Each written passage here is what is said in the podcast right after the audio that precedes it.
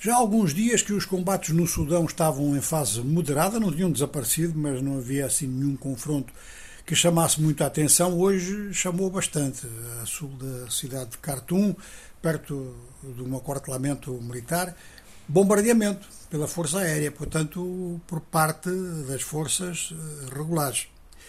A força de apoio rápido do general Emeti, em princípio, eh, estava a atacar essa unidade militar que então estaria sob controle das forças, eh, digamos que governamentais, embora os dois generais façam parte da mesma junta militar eh, até hoje, embora estas juntas já não funcionem, já haja, na verdade, duas juntas.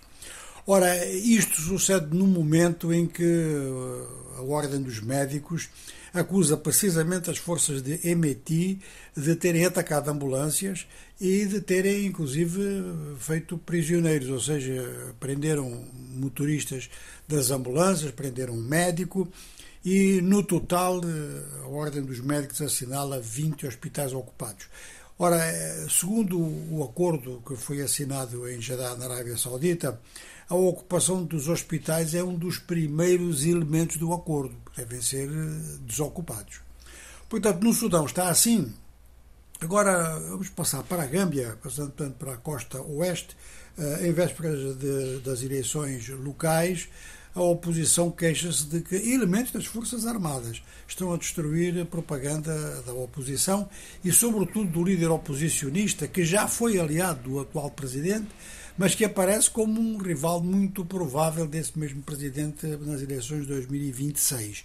Para já, é uma luta importante em torno de diversos municípios da Gâmbia.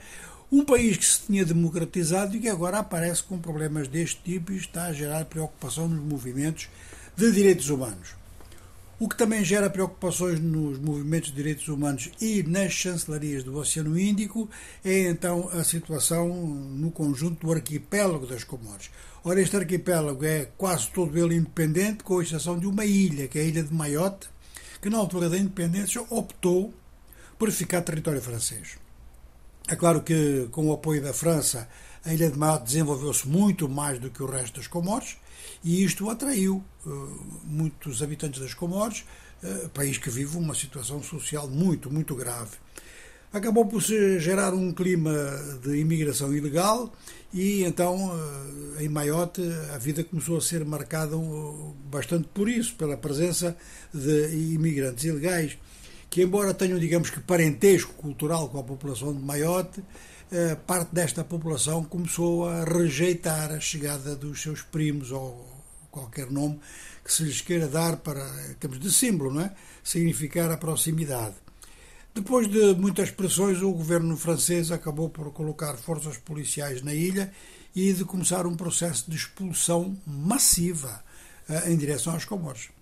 Os nacionais das Comores, na Maiote, que não tenham documentação legal, estão a ser, mas massivamente, expulsos para as Comores. O governo comoriano fez um apelo a Paris para parar com este movimento e depois negociações começaram entre os dois lados.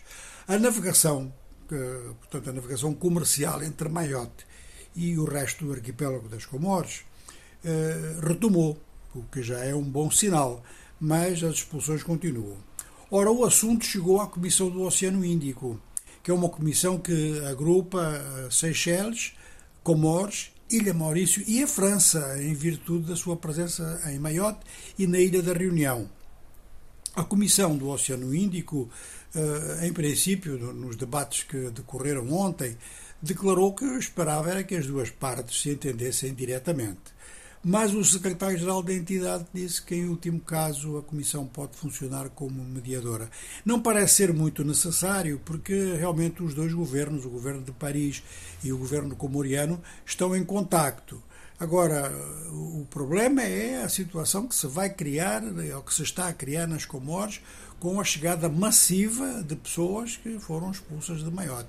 Aí é que as Comores vão precisar provavelmente do apoio não só da Comissão do Oceano Índico, mas um apoio internacional, porque a situação económica no conjunto do arquipélago é ela muito má.